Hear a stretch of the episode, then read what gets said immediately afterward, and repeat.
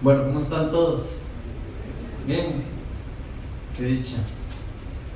Bueno, eh, no sé si ustedes se han dado cuenta de que todas las cosas en el mundo, eh, prácticamente todas las cosas en el mundo tienen un propósito de existir. Todas las cosas que nosotros vemos alrededor de nosotros tienen un propósito de existir. Por ejemplo, los carros tienen propósitos, eh, se hicieron con el fin de transportarnos a nosotros de un lugar a otro. Eh, los aviones los hicieron después de que ya los carros era limitado el transporte, teníamos que pasar fronteras. Entonces hicieron los aviones, de repente hicieron celulares para que nosotros podamos conectarnos, para que podamos eh, comunicarnos unos a otros más fácil. Y bueno, al final de cuentas los celulares, ese era el propósito inicial, ahora estoy viendo que más bien nos, nos están desconectando.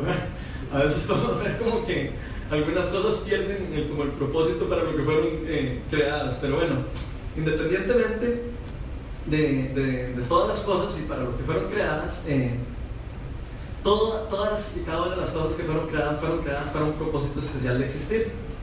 Y yo no sé si ustedes se habían hecho eh, tal vez la, la, pregunta de los 10 millones, ¿cuál es el verdadero propósito de, de, que nosotros estemos aquí en la tierra, que estamos viviendo? ¿Cuál es el verdadero propósito para cada uno de nosotros eh, y que Dios nos haya dado el privilegio de existir?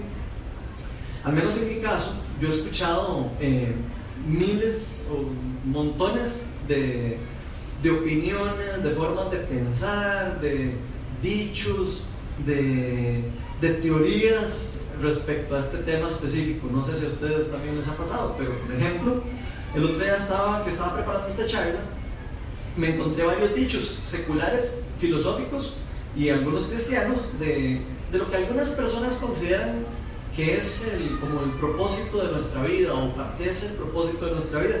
Quiero que veamos los, eh, unos que quiero compartir con ustedes. Estos primeros son los seculares y filosóficos. Dice, todo tiene su propósito, hasta las máquinas. Los relojes te dicen la hora, los trenes te transportan a lugares, hacen lo que deben de hacer. Eso lo dice Brian Selzing. Después hay otro que me encontré que dice, el propósito de la vida no es lo que queremos, sino lo que hay que hacer. Eso es lo que el destino nos exige. Eso lo dijo Christopher Paulini. Después vemos otro que dice, si no sabes a dónde vas, ningún camino es bueno. Rafael Chirves. Ahora voy a leer algunos cristianos. Dice, Dios nunca empezó algo para fracasar. Y tú no vas a fallar en el propósito que Él te ha dado a menos de que tú te detengas. Eso lo dijo Karen Phillips Goodman. Después otro que dice, el Evangelio no es solamente la proclamación de las verdades eternas, sino el descubrimiento de un propósito salvador de Dios para la humanidad, ejecutado en un tiempo. James Orr. Y este último dice, no hay razón para sentirnos insignificantes o que la vida no tiene significado. Tú fuiste hecho al propósito con un propósito. Y esto lo dijo Dave eh, Y así como vemos en estas frases, nos vamos a encontrar que en este mundo hay muchísimos tipos de pensamientos, de corrientes y de dichos filosóficos acerca del verdadero propósito de nuestras vidas. Solo para que se den una idea, yo puse por ahí, me, puse curioso y puse en Google propósito de la vida y le di enter para ver qué salía. Y entonces me encontré un montón de cosas. Una de las que me encontré decía lo siguiente, un artículo que decía, ocho preguntas para descubrir el propósito de tu vida. Por supuesto que en, ese, en esas ocho preguntas que encontré ahí, ninguna de las preguntas tenía nada que ver con Dios ni de por qué estábamos haciendo aquí en la vida. Más bien, estas preguntas todas estaban relacionadas o enfocadas en resaltar las cosas que a nosotros nos gustan hacer, las cosas en donde nos gusta gastar el tiempo, las cosas o las cualidades que nosotros tenemos y las estamos poniendo en práctica o no, o qué cosas anhelamos. En pocas palabras, podríamos decir como que existe una corriente que nos quiere enseñar que el propósito de nuestra vida es como disfrutar la vida. vamos a dar cuenta que van a eh, disfrutar la vida y pasarla bien. Eso es como una primera corriente. Ahora, por lo menos en mi caso, con mi poca experiencia que tengo, me he dado cuenta que nuestro verdadero propósito de vida va muchísimo más allá de solo querer ser feliz, de solo eh, estar feliz nosotros. Ahora, esta corriente no es la única que podemos encontrar. Por ejemplo, vean la que me encontré en Amazon. En Amazon me encontré una que decía así, en, en Reencontrándome con mi espíritu en la nueva era, un libro.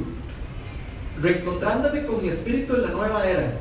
Y vean lo que dice abajo, la vida terrena tiene un propósito, el reencuentro, el encuentro de mi ser. O sea, según ese libro, lo único que tenemos como propósito en la vida es reencontrarnos con nosotros mismos.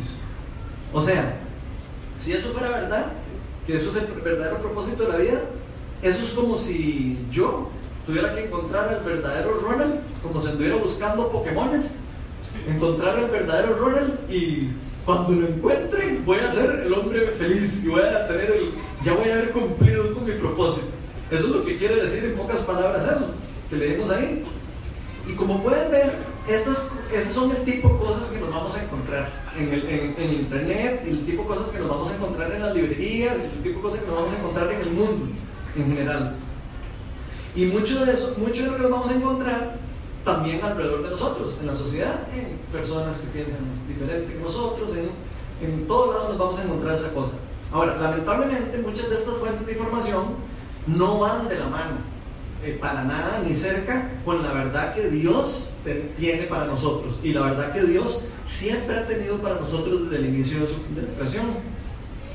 Y yo creo que es, que, es un hecho que muchas personas, por falta de conocimiento, a veces este, que el verdadero propósito de nuestra vida se puede resumir en algo tan sencillo como, como reencontrarnos a nosotros mismos, o como, no sé, conseguir el mejor trabajo, o, no sé, eh, eh, conseguir eh, a, la, a, la, esposa más linda, o conseguir la, la mejor casa, acumular la mayor cantidad de dinero, ahorrar lo más que pueda para después morirme viejito ya y retirarme y, poder vivir mi vida en paz y en tranquilidad. Esos son como el tipo de cosas que, que, que se, nos, que se nos enseña alrededor de nosotros. Y ahora, no, no quiero como tampoco decir que esas cosas sean malas, porque esas cosas no son malas para nosotros. De hecho, son lindísimas todas esas cosas. Son lindísimas y algunas son importantísimas, las necesitamos para vivir, las necesitamos como parte de nuestra vida, pero eh, definitivamente no son el verdadero propósito por la que nosotros estamos aquí en el mundo. Ahora, gracias a Dios, y, no hay un mejor lugar como la Biblia para buscar el verdadero propósito de lo que Dios tiene para nuestra vida. Realmente es increíble y gracias a que Dios usó a varias personas, inspirándolas por medio del Espíritu Santo, es que nosotros tenemos este libro que nos puede enseñar y nos, y nos puede dirigir de una forma eh, segura y con buen rumbo hacia donde Dios quería y nos quiere encaminar a nosotros. Y de hecho yo creo que por eso es que la Biblia es el libro más vendido a nivel mundial. No sé si sabían, pero la Biblia es el libro más vendido en el mundo y el que más se ha traducido en diferentes idiomas. De todos los libros que existen en el mundo. De quinto estaba el Quijote de la Mancha, por si acaso, pues lo quieren buscar. Y, y, y yo creo que la diferencia está en que la Biblia es el único libro que realmente fue inspirado por Dios. O sea, todo lo que está en la Biblia es inspirado y son las palabras del corazón de Dios. Y por eso es que la Biblia tiene el poder para transformar nuestras vidas como lo tiene. De hecho, la Biblia es como, como el manual del usuario, del ser humano, si uno lo quisiera ver así, es el manual, nos va a ayudar a nosotros a entender eh, qué estamos haciendo aquí, nos va a ayudar a entender hacia dónde vamos, por qué estamos pasando lo que estamos pasando. Eh, un, un montón de cosas nos enseña la Biblia. Quiero leerles una porción de un libro eh, que también lo compartí el, el, mes pasado, este libro, que es muy bueno, se lo recomiendo leer, se llama eh, La meta, Metanarrativa Bíblica, Un Dios, un plan, una historia, de Bill Jackson. Este libro es buenísimo y quiero leerles un pedazo de, de, lo, de lo, que dice el libro respecto a este tema. Dice, el cristianismo es algo lineal esto significa que Dios dio a la historia un inicio y un, fin, y un final. El tiempo va avanzando como un tren de carga hacia el final. O sea, el plan de Dios va en, movimiento, se está moviendo. Si nosotros no sabemos dónde empezó la historia y hacia dónde se dirige, nosotros nunca podremos participar plenamente en el rol, en nuestro rol y poner de nuestra parte de una manera efectiva. La vida, sin un sentido claro del destino y de la meta, resulta en un deslice hacia la cosmovisión occidental, que es esto que estábamos ahora conversando, que la cosmovisión es la forma o la, forma en como nosotros entendemos el mundo, esa es la cosmovisión. Entonces la forma de ver y entender el mundo, donde todo se repite una y otra vez y donde no hay ninguna meta final para donde la historia se está encaminando. Y por eso es que en lugar de volvernos críticos en cuanto al rol que todos jugamos, el cual es lo que le da verdadero significado a nuestra vida, terminamos dejándonos influir por ideas como el karma que va y viene, la reencarnación, de que nuestra próxima vida es el producto de qué tan bien o mal hemos vivido en esta vida. Pueden ver la naturaleza cíclica de esto y la completa pérdida de propósito de la vida de solo reencarnar a un nivel superior. Por eso solo la perspectiva bíblica lineal de la historia hace que esta vida valga la pena de vivir. Para los que vinimos, para los que vinieron el mes pasado, yo les mencioné durante la charla que Dios siempre tuvo un, proyecto en mente para la humanidad. Él nos dio un verdadero propósito de existir desde el puro inicio, desde el momento en que nos creó como hombres y mujeres, desde la creación. Y este proyecto nunca ha cambiado ni ha dejado de ser. Y por eso es que hoy vamos a estar tratando un poco más a fondo este tema, que es demasiado importante para nosotros como cristianos, para entenderlo, de manera que podamos vivir eh, caminando hacia donde Dios nos quiere llevar, para que podamos descubrir ese propósito verdadero que Dios tiene para todos nosotros. Y si nosotros queremos cumplir con nuestro verdadero propósito en este mundo, lo primero que tenemos que hacer es seguir el llamado de Dios, que el llamado que Dios ha proclamado sobre nosotros. Y lo primero que tenemos que hacer es, por supuesto, creer en Dios y creer que lo que Él nos ha dicho a nosotros es verdad y lo que ha preparado para nosotros desde el inicio es bueno para nosotros. ¿Y por qué les digo esto? Porque si nosotros no sabemos eh, qué es lo que en verdad vinimos a hacer en este mundo, vamos a andar caminando en esta vida, una vida vacía, sin propósito, sin una misión clara. Vamos a andar buscando en nuestra vida un propósito como buscando Pokémones, igual, andando, viendo a ver dónde encuentro el propósito de mi vida. Vamos a andar sin rumbo, caminando y vagando por todo lado, perdidos y perdiéndonos del plan verdadero que, y el camino que Dios ha preparado para nosotros. Y para ver este fondo tema vamos a estar leyendo unos versículos que encontramos en el libro de Génesis. Vamos a estar viendo una parte específica en donde, de las escrituras y de la Biblia, en donde Dios después de, de, de crearnos, nos bendijo, Él nos bendijo después de la creación y nos, dio y nos dijo claramente cuál era nuestro propósito de vida, nuestro propósito de existir. Al mismo tiempo vamos, vamos a poder ver cómo el propósito original de Dios siempre ha estado claro desde el inicio. O sea, siempre el propósito ha estado claro desde el inicio, desde el inicio de la creación. Inclusive, aunque el día de hoy nosotros no lo tengamos muy claro y inclusive aunque el día de hoy nosotros no estemos siguiendo el propósito que Dios tenía para nosotros. Y como vamos a ver más adelante, si hay algo que Dios nos dio claramente, es una vida con propósito. Por eso hoy la charla la titulé Una vida con propósito. Entonces vamos a hacer una oración para invitar al Espíritu Santo para que nos ilumine y nos guíe acerca de lo que Él quiere enseñarnos hoy. Señor, yo te doy gracias y todos aquí te damos gracias, porque sabemos que tú eres bueno, porque sabemos que tú estás aquí, porque sabemos que tú quieres hablar a nuestro corazón todos los días y en todo momento. Padre, yo lo que invito hoy a tu Espíritu Santo es a que nos abras nuestro corazón, Señor, a que abras nuestro entendimiento. Te pido que todas las cosas que estén bloqueando, de que podamos ver la verdad, de que podamos entender tu palabra, se vayan de aquí. Nos reprendemos esas cosas y las alejalas de nosotros en el nombre de Jesús. Y te pedimos que pongas un corazón humilde, Señor.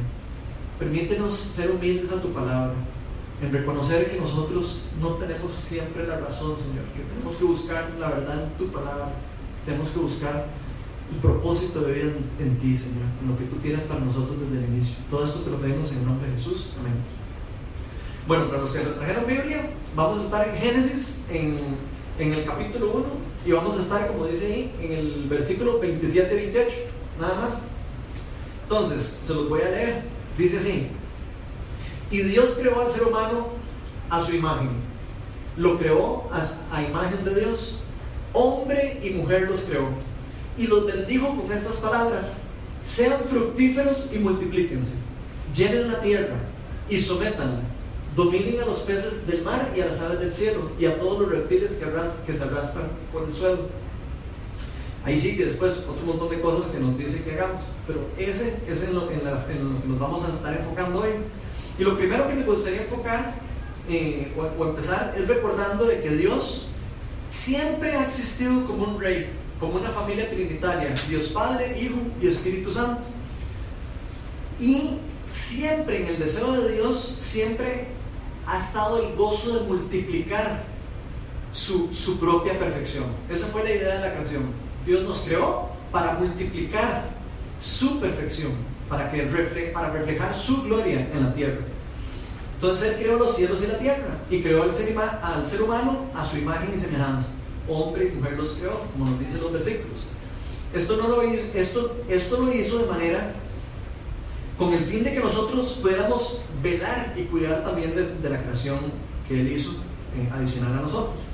En pocas palabras, todo lo que Dios hizo, lo hizo, lo hizo con el propósito principal de glorificar su, su propia existencia. es lo primero que tenemos que entender. Y como podemos ver en estos versículos, eh, Él nos encomendó a todos a que tuviéramos una vida con propósito. Él nos dio un propósito específico. Entonces, pero ahora, si somos sinceros y si leemos eso muy, rápido, podríamos eh, pasar por desapercibido perfectamente el plan de Dios. Si leemos eso muy rápido, nos, lo podemos pasar y, nos vamos a quedar sin el, un sinsabor de no entender bien qué es lo que Dios quiere decir con todo eso. Pero si somos buenos observadores, vamos a ver que en estos versículos se nos dice claramente que Dios nos dio un propósito especial que consta de tres tareas básicas principales.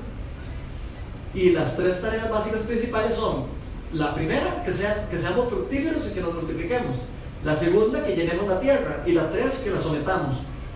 Ahora, esto es importante entender que estas tres tareas Dios nos las dio en un contexto específico, nos las dio en un contexto antes de la caída de la humanidad. O sea, esto Dios nos lo dijo antes de que el pecado entrara en nosotros y antes de que cayéramos en la trampa del, del diablo, por decirlo de alguna manera. O sea, eso quiere decir que nosotros estábamos en una relación perfecta, vertical con Dios, y una relación perfecta, horizontal con, eh, con los humanos, o sea, Adán y Eva en este caso, cuando Dios nos dijo esto. ¿Cómo sabemos que estábamos en, así en esa situación? Bueno, porque eh, sabemos, eh, según, ¿me puedes poner la otra Según se nos dice en Génesis 3.8, se nos dice que cuando soplaba la brisa fresca de la tarde, esto es en el Edén, el hombre y su esposa oyeron al Señor Dios caminando por el huerto. Entonces vean qué increíble. Aquí podemos ver que había una relación perfecta vertical entre Dios y, los, y, la humanidad. Dios caminaba junto a Adán y Eva en el Edén. Así de cercana era la relación que teníamos con Dios en ese momento. O sea, ellos tenían una relación perfecta porque se nos dice que Él estaba ahí. También eh, la otra cosa que les dije, también sabemos que estábamos en una relación horizontal con los demás porque en Génesis 2.25 se nos dice, ahora bien el hombre y su esposa estaban desnudos, pero no sentían vergüenza. Eso es antes de la caída. O sea, antes de la caída, el ser humano no sentía vergüenza de estar desnudo. Después de la caída, les dio vergüenza y se querían ocultar y ya estaban con todo ese enredo. O sea, ellos estaban en una relación perfecta horizontal. No tenían complejos, no tenían ninguna eh, eh, cosa que los, que los mortificara, no tenían nada que los hiciera la relación imperfecta. En pocas palabras, Dios siempre quiso para todos nosotros que todas nuestras relaciones fueran perfectas. Eso es lo que Dios quiso desde el inicio de la, de la humanidad, desde que, tuvo, eh, desde que tuvimos uso de razón. Y que todos tuviéramos una misión, una misión clara, que todos tuviéramos una vida con propósito. Y esto, por lo menos a mí me da mucha eh, revelación, no sé a ustedes, pero a mí sí me da porque esto nos hace como caer en razón de que Dios siempre ha querido desde el inicio los mismos propósitos para nosotros, a veces nosotros le, eh, estudiamos la palabra y decimos, eh, charita, y cayó el ser humano, y entonces ya los propósitos de Dios ya no son los mismos. Y eso no es cierto. Vamos a, ahora vamos a estar explorando. Como vimos el mes pasado, eh, en la charla pasada, vimos que este proyecto original, eh, Dios eh, se interrumpió por la, por la caída del ser humano y no se, no se pudo llevar a cabo en ese momento. Dios tuvo que sacarnos de su presencia y tuvo que expulsarnos del Edén por nuestra desobediencia, por nuestra falta de confianza en Él y, y, por la falta de creer en lo que Dios nos había prometido. Nosotros le creímos a Satanás las mentiras de, lo, de, que, de, que, lo que Dios nos había dicho a nosotros no era, no era cierto. Nos quiso engañar acerca, eh, diversificar las palabras que Dios había dicho para nosotros. Ahora, pero es muy importante saber que aunque ese plan no, no se diera en ese momento, no quiere decir que el plan fracasó. Porque el plan de Dios nunca fracasa. Dios nunca fracasa. Eso es algo que tenemos que, que, nosotros entender. Su plan no fracasó y no va a fracasar. Nosotros sí fracasamos, pero el plan original de Dios siempre ha seguido su rumbo, como decía, como lo estábamos leyendo ahí, sigue un rumbo como un tren que va eh, eh, en movimiento y que se va a llegar hasta el final, va a llegar a, su finalidad en, los últimos tiempos, cuando venga nuestro Señor por nosotros. Así que todos los planes que Dios empieza, los termina y los cumple. Vean lo que nos dice el profeta Isaías en el capítulo 46, versículo 10. Dice, todos mis planes se cumplirán, porque yo hago lo que deseo. Eso es el Señor hablando respecto a lo que Él va a hacer y por lo que Él está haciendo en el mundo. De hecho, es muy importante saber que este plan perfecto de Dios nunca se ha detenido, como les, he estado viniendo, eh, como les estaba diciendo. Más bien, ha seguido llevándose a cabo desde la caída del ser humano. Dios siguió llevándolo a cabo primero por, el, primero por medio del, pueblo de Israel. Eh, empezó eh, Dios a mandarles señales, a explicarles, a mandarles las leyes, a, a mandarles profetas, a, a revelárseles a ellos mismos para enseñarles que el plan de Él estaba continuando y que iba a continuar. Entonces eso lo podemos ver a lo largo de la palabra de Dios. El problema es que el pueblo de Israel, al igual que Adán, no, después de que se rompió la relación vertical con Dios, de, no, no, no, no, podían estar en relación con Él, no pudieron entonces seguir con el plan que Dios tenía para ellos. Pero a Dios nada se le escapa. Eso es una de las cosas que es más, lo más lindo de Dios. Él ya sabía desde el inicio que nosotros no podríamos por nuestra propia cuenta hacer, llevar a cabo el plan. Él sabía que nosotros íbamos a fracasar. Pero Él quería enseñarnos que nosotros necesitábamos de Él en el proceso. Entonces Dios ya sabía que la única forma de cumplir todo este propósito era enviando a su Hijo al mundo, hecho hombre, derramando el Espíritu Santo para empoderarnos a nosotros y guiarnos para que pudiéramos llevar a cabo estas tareas que el Señor nos dio desde el inicio. Es el mismo plan desde el Edén, el mismo plan que quiere Dios llevar ahora y hoy, y, que sigue en proceso hasta que venga nuestro Señor.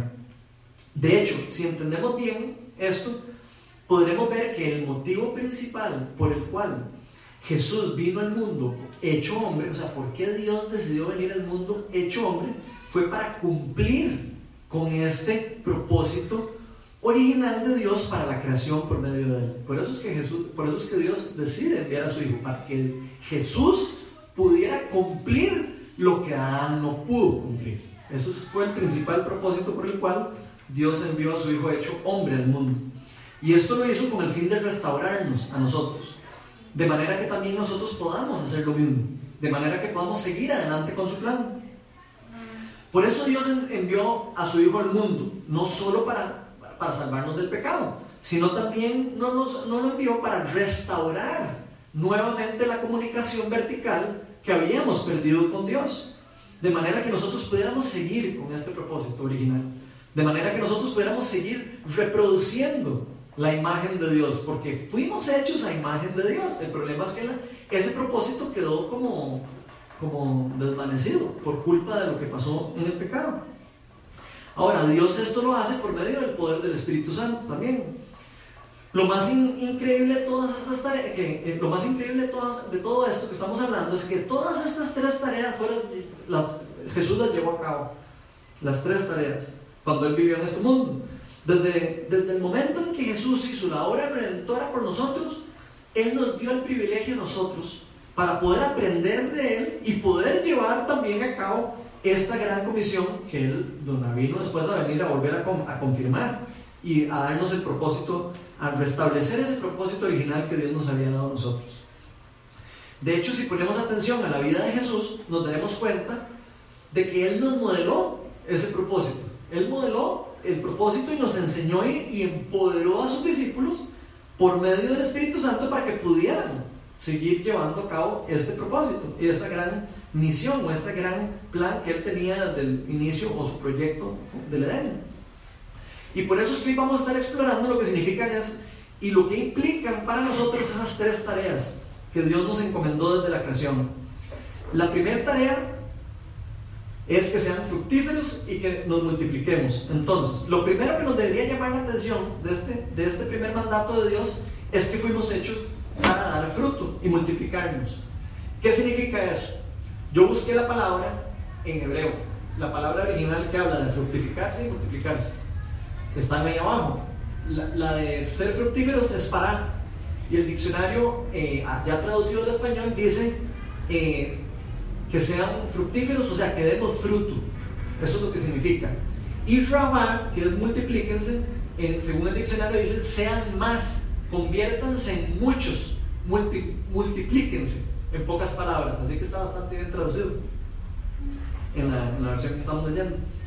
O sea, como podemos ver, el deseo de Dios es que todos y cada uno de nosotros demos fruto. Esa es una de las principales cosas que Dios nos encargó. O sea, que estemos sirviendo para lo que fuimos creados. Eso es lo que significa dar fruto, servir para lo que fui creado, como estábamos hablando inicialmente. Esto significa dar buen fruto. O sea, por ejemplo, si un árbol de manzanas fue creado para dar manzanas y no da manzanas, quiere decir que el árbol no es un árbol fructífero, ¿cierto? Bueno, lo mismo pasa con nosotros. Nosotros somos humanos, fuimos hechos para un propósito y no lo estamos cumpliendo, no estamos siendo fructíferos, no estamos siendo, no estamos siguiendo lo que, para lo que fuimos creados. Entonces la pregunta que yo me hago es, ¿estamos todos dando buenos frutos? Porque nosotros fuimos hechos a imagen y semejanza de Dios con, ese fin, de reflejarlo a Él, a Dios en la tierra y de multiplicarnos por medio de la procreación, ¿verdad? Teniendo hijos que también sean fructíferos. O sea, Él quiere que nos multipliquemos por hijos que sean fructíferos y que también esos hijos nuestros sean también reflejos de Dios. Y si nosotros nos, si nosotros nos procreamos y nosotros no discipulamos a nuestros hijos y no les enseñamos a nuestros hijos a glorificar y a reflejar la imagen de Dios, no estamos siguiendo con el propósito que Dios nos, nos llamó a nosotros. ¿Cierto? Ahora, esta primera tarea es demasiado importante para nosotros. Y yo creo que por eso es que aquí es donde el enemigo más nos ataca. Y, aquí es donde el enemigo más nos intenta destruir. ¿Por qué? Porque por eso podemos ver tantos divorcios, por eso, podemos ver tantos pleitos entre familiares, por eso podemos ver que el núcleo familiar es algo demasiado importante. El núcleo familiar es una de las cosas que Satanás usa poderosamente para destruir y para alejarlo uno del verdadero propósito que uno tiene de Dios. El enemigo tiene muy claro esto y por eso es que él siempre quiere primero destruir, esto. Y nosotros como hijos de Dios tenemos que estar atentos de que Satanás va a atacarnos por primero por donde más nos va a doler. Entonces él nos va a atacar siempre por donde más nos duele. Pero como les he dicho en otras ocasiones, y creo que lo mencioné en la, en la celebración pasada, desde el día en que Jesucristo muere por nosotros en la cruz y resucitó el tercer día, ya Satanás no tiene más poder sobre nosotros que el que nosotros le damos, aunque no lo crean. O sea, lo vuelvo a repetir, Satanás ya no tiene poder sobre nosotros más que el que nosotros le otorgamos después de la muerte de Jesucristo, porque la muerte de Jesucristo rompió con el poder que tenía Satanás sobre nosotros antes de que se, diera el plan redentor. Y aquí quiero hacerles unas preguntas para que todas las contestemos internamente. ¿Qué estamos haciendo cada uno de nosotros para discipular y enseñar a nuestros, a nuestros hijos para que sean reflejo de la imagen de Dios? Esa es la primera pregunta que quiero que se queden, eh, que se lleven para la casa. Y la segunda es, eh, perdón, esa, es la pregunta que quiero que se le lleve a la casa. Y la segunda pregunta es, ¿o estamos esperando a que otra persona haga eso por nosotros? ¿Okay? Si nosotros no hacemos eso, estamos esperando que otra persona lo haga. Porque podemos ver que, que este mandato no fue solo para Adán y Eva, sino fue un mandato que se nos dio a todos los seres humanos. Dios a lo largo de la historia decidió mostrarse a sí mismo primero al pueblo de Israel, como les, estaba comentando, con la intención de, de, enseñarles a él, a ellos, el verdadero llamado, el verdadero, su verdadero propósito en la tierra.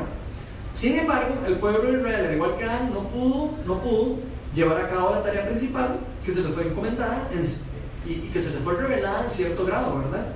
A ellos se les fue revelando en, una diferente, eh, diferente como ahora nosotros lo tenemos revelado. Nosotros ya ahora tenemos más revelación del plan de Dios. Pero si vemos bien lo que pasó con la venida de Jesús al mundo, nos vamos a dar cuenta que, que Jesús tenía muy claro eh, el objetivo principal, el, objetivo principal de él. O sea, él mostrarnos a nosotros cómo es que él quería que fuera el modelo original del ser humano. Eso es lo que Dios quería hacer por medio de Jesús. Dios quería que nosotros nos diéramos cuenta cómo, es, cómo es que debió haber sido el humano que Él creó en el Edén. Eso lo podemos ver por medio de la vida de Jesús. Si nosotros quisiéramos ver cómo deberíamos ser nosotros, si, si de verdad eh, eh, estuviéramos llenos del Espíritu Santo y viviendo el Evangelio, estaríamos viviendo como vivió Jesús. Entonces eso es demasiado lindo. Jesús tenía muy clara su identidad. Él tenía muy claro cuál era el propósito de su vida. Jesús sabía que parte del propósito de su vida era dar fruto y reflejar la imagen de Dios y multiplicarse y multiplicándose. Él lo hizo por medio de sus discípulos. Él se empezó, él discipuló a una gente y, les enseñó a multiplicarse, les enseñó a que multiplicaran la imagen de Dios en la tierra. De manera que Jesús multiplicó, eh, eh, hizo por medio de sus discípulos multiplicó eh, para que hubiera más de su imagen en la tierra y que se llenara la tierra con personas que, que tuvieran, esa, que reflejaran esa imagen. Y también Jesús tenía claro el tercer propósito de someter la tierra. Jesús, nosotros podemos ver en la vida de Jesús como Él eh, sometía al reino de las tinieblas, al reino de la luz. Él sometía a la tierra. Él vino a someter a la tierra porque él venía a cumplir los propósitos que Dios le había dado desde el inicio. Y eso fue exactamente lo que él hizo durante todo el tiempo que estuvo aquí. O sea, en pocas palabras, después de la caída de la humanidad y, el multiplicar, eh, el multiplicar la imagen de Dios, podríamos decir que como que tomó una dimensión todavía mayor. Ya no era solo tener hijos en esa relación perfecta cuando existía, sino que ahora eh, es también multiplicarse no solo teniendo hijos, sino discipulando a otros, enseñándole a otras personas, a nuestros hijos y a otras personas, a, a ser reflejo de la imagen de Dios en la tierra. O sea, en pocas palabras, a que el mundo pueda conocer más acerca del reino de Dios y de su evangelio por medio de nosotros. Vean qué lindo lo que nos dice Jesús en el Evangelio de Mateo, en el capítulo, en el capítulo 28, del 18 al 20. Dice, Jesús se acercó y les dijo a sus discípulos, se me ha dado toda autoridad en el cielo y en la tierra, por lo tanto, vayan y hagan discípulos de todas las naciones, bautizándolos en el nombre del Padre, del Hijo y del Espíritu Santo. Enseñen a los nuevos discípulos a obedecer todos los mandatos que les he dado. Tengan por seguro esto, que estoy con ustedes siempre hasta el fin de los tiempos. Entonces, de esa manera, los padres disipulan a sus hijos y las personas que ya son más maduras en la fe le enseñan a otras personas que son menos maduras a cumplir y a seguir los mandamientos de la ley de Dios o lo que Dios quería para nosotros. Porque todos estamos llamados para construir algo siempre en los demás, todos. Por más que nosotros nos sintamos que nosotros no, no podemos ayudar a alguien a crecer en algo, todos estamos llamados porque ese fue el propósito que nos dio a todos. Todos fuimos hechos para dar frutos y todos fuimos hechos para que esos frutos glorifiquen a Dios. Y tal vez eh, recordemos que el principal propósito por el cual Dios nos creó, a nosotros como ser humano, fue para glorificar su nombre. Entonces, ¿cómo creen que podemos nosotros glorificar a Dios? Veamos lo que nos dice el Evangelio de Juan. Vean lo que nos dice Jesús ahí. Cuando producen fruto, demuestran que son de verdad, mis verdaderos discípulos. Y ahí lo puse en negrita. Eso le da mucha gloria a mi Padre. Y vean lo que nos dice Juan 15, 16. Ustedes no me eligieron a mí, yo los elegí a ustedes.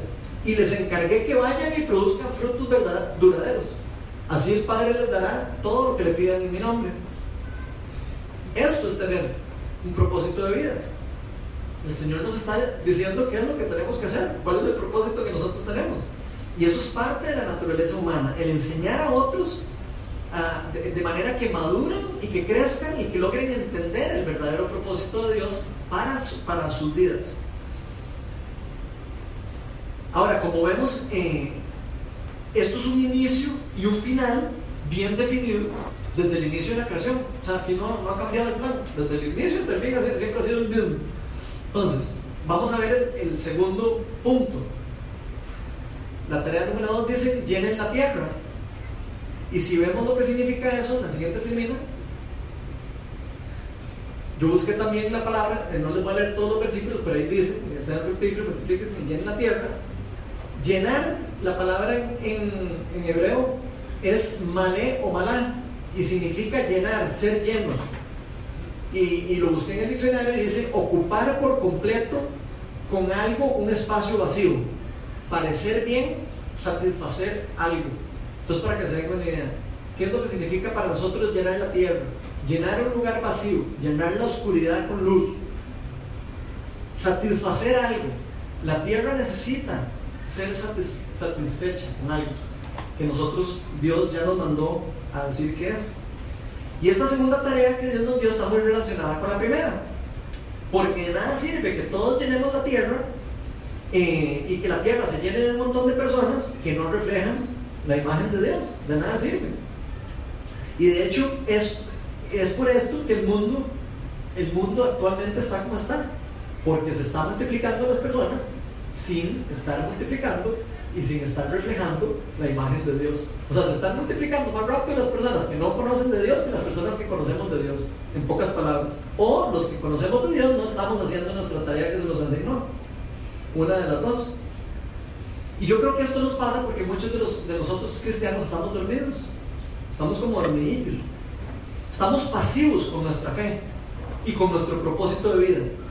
Nada más imagínense qué diferente sería este mundo si todos los cristianos estuviéramos siguiendo este llamado que Dios nos hizo a nosotros y que ya nos lo, lo, vino a confirmar Jesús de, de, de dar fruto, de reflejar su gloria, de multiplicarnos y de llenar la tierra y de someterla.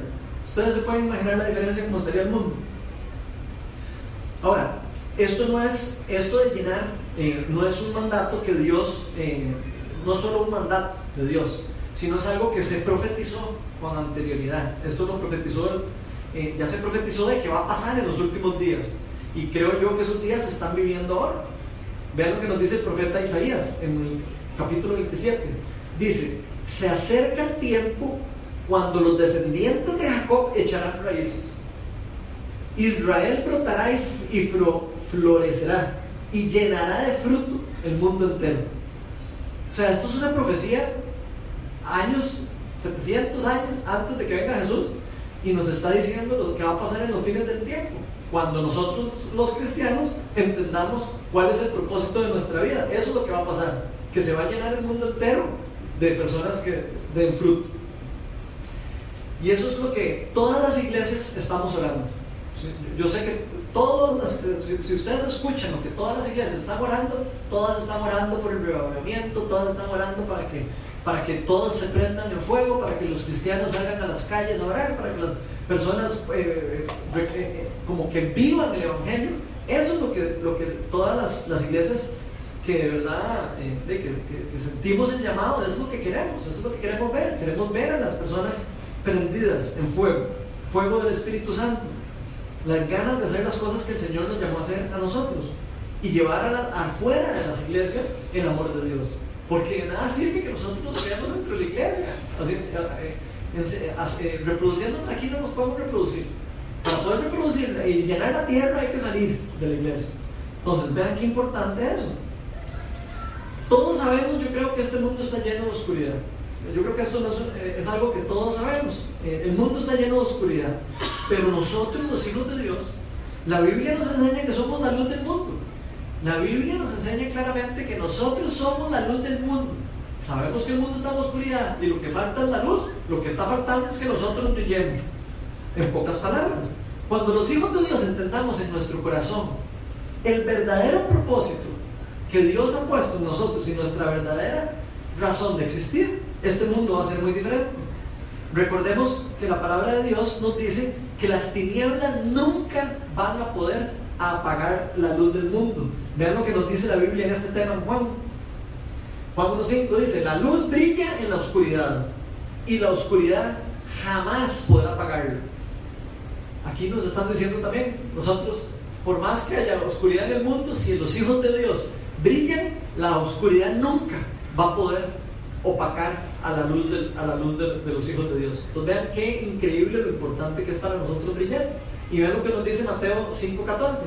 Ustedes son la luz del mundo, como una ciudad en lo alto, una colina, que no pueden esconderse. Eso es lo que nos está diciendo ese versículo. Entonces nosotros somos la luz del mundo y debemos estar como una ciudad en lo alto, en una ciudad en lo alto, una colina. No debemos estar ocultos. La gente tiene que estar viendo la luz y el reflejo de la gloria de Dios por medio de nosotros. Y yo quiero que nosotros nos hagamos la, pregunta, ¿estamos escondiendo nosotros nuestra fe? ¿Estamos viviendo una vida donde nosotros estamos apagados? ¿Estamos viviendo eh, una fe apagada? ¿Estamos eh, escondiéndonos abajo de la colina? ¿O estamos arriba en la colina brillando para que la luz le gane a la oscuridad que hay alrededor de nosotros? Esa es la pregunta que yo me hago y que me reta a mí. Y yo siento que Dios nos está hablando con esto. Dios nos está hablando directo a nuestro corazón Nosotros no podemos seguir pasivos. Nosotros tenemos que seguir el llamado de seguir el Evangelio. Tenemos que ser, ser obedientes a lo que Dios nos está llamando a hacer. Dios nos está llamando a que prendamos fuego por su amor. Eso es lo que Dios nos está llamando a hacer. Él quiere ver fruto en nosotros. Él quiere ver la gloria de Él reflejada en nosotros. Eso es lo que Él quiere. Que podamos llenar esta tierra con su amor. Ese es su anhelo. Que llenemos esta tierra con su amor.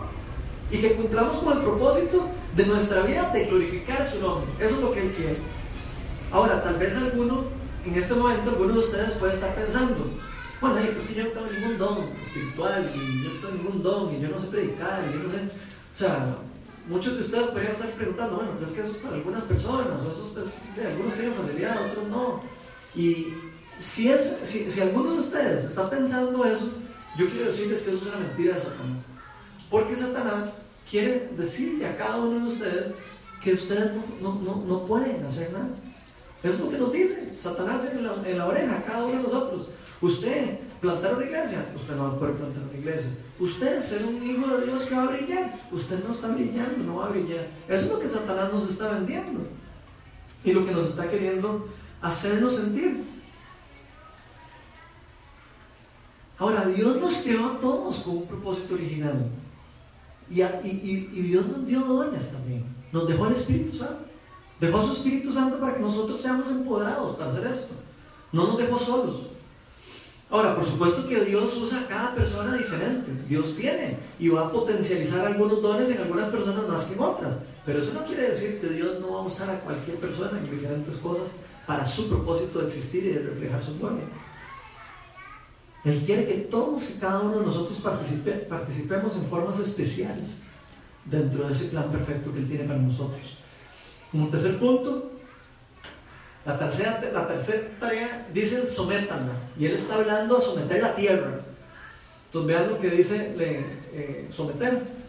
Dice después de llenar la tierra y sométanla. Kabash es la palabra en hebreo.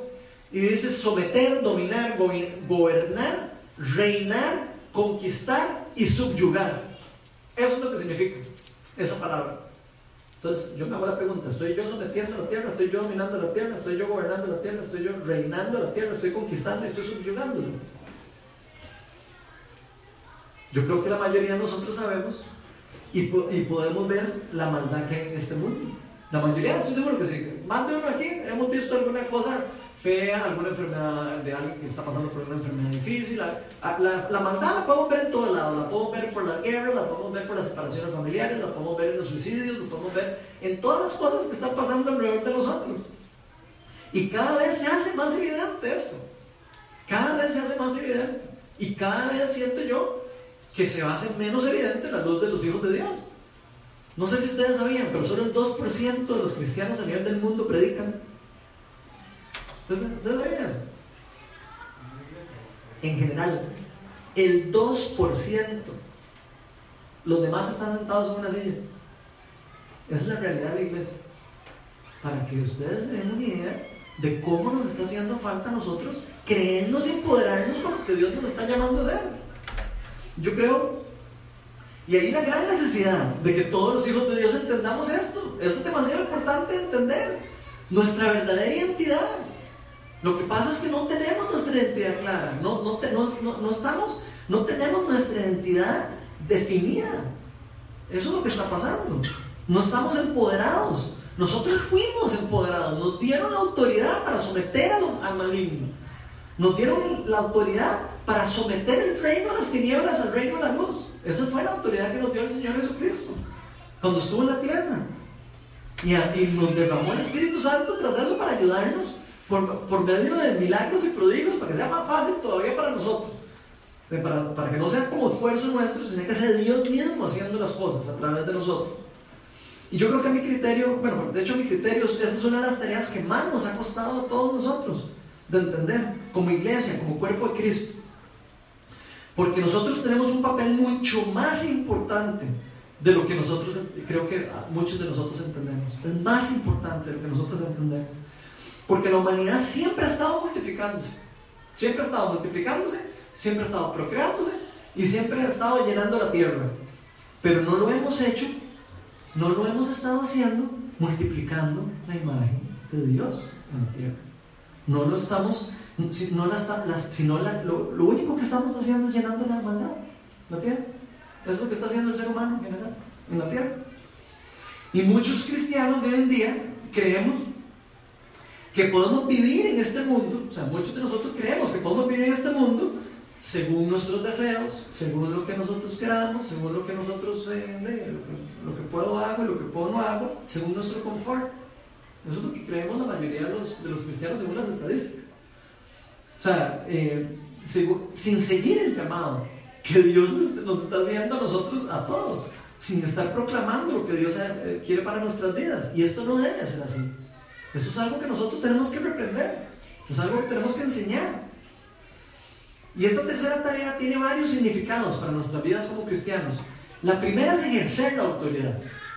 La autoridad que se nos fue dada por Dios para reinar y someter al, reino de las tinieblas, al reino de, los, cielos. Porque Dios nos hizo embajadores de su reino. Dios nos dio a nosotros la tarea y nos dio el poder para hacerlo. Dios nos dio la tarea de subyugar al reino de las tinieblas que actualmente está establecido en la tierra y, a lo largo de todo el mundo y que lo sometamos al reino de Dios. Jesús decía cuando estaba aquí, el reino está cerca de ustedes, el reino está ahí. Ahora apodérense del reino y, y, subyuguen al reino de las tinieblas. Para esto Dios nos dio todo lo que, ya nos dio todo lo que necesitamos para hacerlo. O sea, nosotros tenemos todas las armas que necesitamos. No es que necesitamos ninguna otra cosa más, ya nos dio el Espíritu Santo. Dios nos ha dado toda la autoridad para hacer eso. Y, nos dio la autoridad para hacer todas esas cosas sobre la tierra. Inclusive nos dio autoridad sobre Satanás y sus ángeles caídos. Vean lo que nos dice Mateo 10, del 7 al 8. Vean lo que dice. Este es Jesús hablando. Donde quiera que vayan, prediquen este mensaje.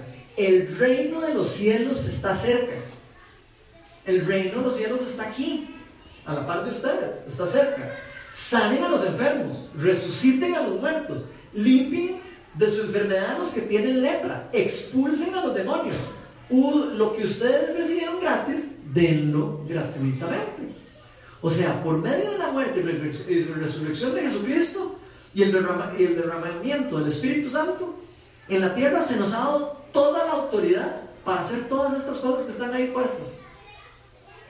Y que son todas las mismas cosas que hizo Jesús cuando estaba aquí y que nos enseñó a hacer. Nosotros fuimos encomendados desde el principio para hacer esto, para someter el reino de las tinieblas al reino de Dios. Y esto es parte fundamental de nuestro propósito de vida. Y como comunidad y como iglesia, todos tenemos que estar empoderados para hacer estas cosas. Si nosotros no estamos empoderados para hacer esta cosa, todas estas cosas, y si nosotros no lo estamos haciendo y no nos estamos capacitando para hacerlo, ¿quién lo va a hacer? ¿Quién va a hacer el trabajo? Si no somos nosotros, no estamos empoderando, no estamos haciendo lo que, lo que Dios nos está eh, llamando a hacer. Y yo me hago la pregunta, ¿estamos orando por los enfermos? Estamos todos yendo a orar por las personas que están enfermas. Estamos liberando a los que están cautivos. Estamos orando para que haya libertad en los corazones de las personas que están cautivas al pecado. Estamos expulsando los demonios que tienen a muchas personas eh, cautivas, que tienen a, personas atrapadas en, en el mundo. Porque si nosotros los cristianos no hacemos eso, no sé quién es el que estamos esperando que lo haga, porque nadie lo va a hacer si no lo hacemos nosotros. Y si nosotros no estamos haciendo esto, o sea, si nosotros no estamos haciendo esto porque no sabemos hacerlo, porque alguien podría decir, es que yo no sé hacerlo, ¿ok? Si nosotros no estamos haciéndolo porque no sabemos hacerlo, tenemos que aprender a hacerlo. Eso es importantísimo. O sea, nosotros necesitamos ser capacitados para eso. Nosotros tenemos que querer capacitarnos para poder cumplir el propósito de nuestra vida. Es como que uno fuera un taxista y uno no, quisiera aprender a manejar. Es, es, prácticamente lo mismo. Tenemos el taxi y todo, pero ah, es que yo no sé manejar. Y, y esa no puede ser la excusa. Si, yo no sé hacerlo, entonces me capacito, me capacito para hacerlo. Y ya para terminar, porque ya se me fue el tiempo, tal vez muchas personas eh, se están preguntando todos los días, ¿Por qué Dios no hace algo por el mundo? Yo digo esa, pregunta. ¿Por qué Dios no hace algo para cambiar este mundo en el que estamos viviendo de oscuridad y de enfermedad y de sufrimiento y de dolor? ¿Por qué Dios no hace nada? Y tal vez lo que no saben es que ya hizo su parte. Ya Dios hizo lo que tenía que hacer. Ya Dios hizo la obra que tenía que hacer. Cuando Jesús murió en la cruz dijo, consumado está. Listo. Ya está listo. Ya está listo, ya cumplí con mi misión. Ahora les toca a ustedes. Eso fue lo que nos dijo Jesús en la gran comisión. O sea, ya Dios nos dio a nosotros la oportunidad de restablecer esta relación vertical con Dios. Tenemos que restablecerla poniendo la fe en Jesús, por supuesto. Lo primero es restablecer esta relación vertical con Dios y la relación horizontal con los demás por medio de la fe eh, por medio de la fe y poniendo nuestro, nuestra fe que lo que Jesús hizo por nosotros nos restauró con Dios, ¿verdad? Esa es la forma de cómo nosotros restauramos eso. Yo quiero hacer eh, unas preguntas. ¿Ya has puesto tu fe en Dios y en lo que Él ya hizo por vos? Te hago la pregunta. ¿Ya vos pusiste la fe? De verdad, tu corazón, ya pusiste fe en lo que Dios hizo por vos. Y ya lo digiriste en tu corazón, lo que Él hizo por vos. ¿Has creído plenamente en la misión y en la visión que Dios tiene para tu vida? Que ya la, acabamos de leer ahí. Y la última pregunta que me gustaría hacer es, ¿estás viviendo una vida con propósito? ¿Estás viviendo una vida alineada con lo que Dios tenía para cada uno de nosotros desde el inicio? Porque mucho de lo que va a pasar en el futuro va a depender de cómo la iglesia se mueva y cómo la iglesia... Eh, ejerza esos, esos, esas tres tareas que el Señor nos mandó. Yo hago la pregunta, ¿queremos cambiar el mundo? ¿O queremos seguir viviendo en el mundo ese que todo el mundo dice, ¿quién va a cambiar el mundo? Queremos cambiar el mundo, porque nosotros podemos cambiar el mundo, por medio del poder del Espíritu Santo. Ahora, yo creo que ya es hora de que los hijos de Dios actuemos, que despertemos. Es casi como despertarse. Es hora de empezar a vivir nuestra fe y ya es hora de que empecemos a vivir una vida con propósito. Vamos a ponernos todos de pie.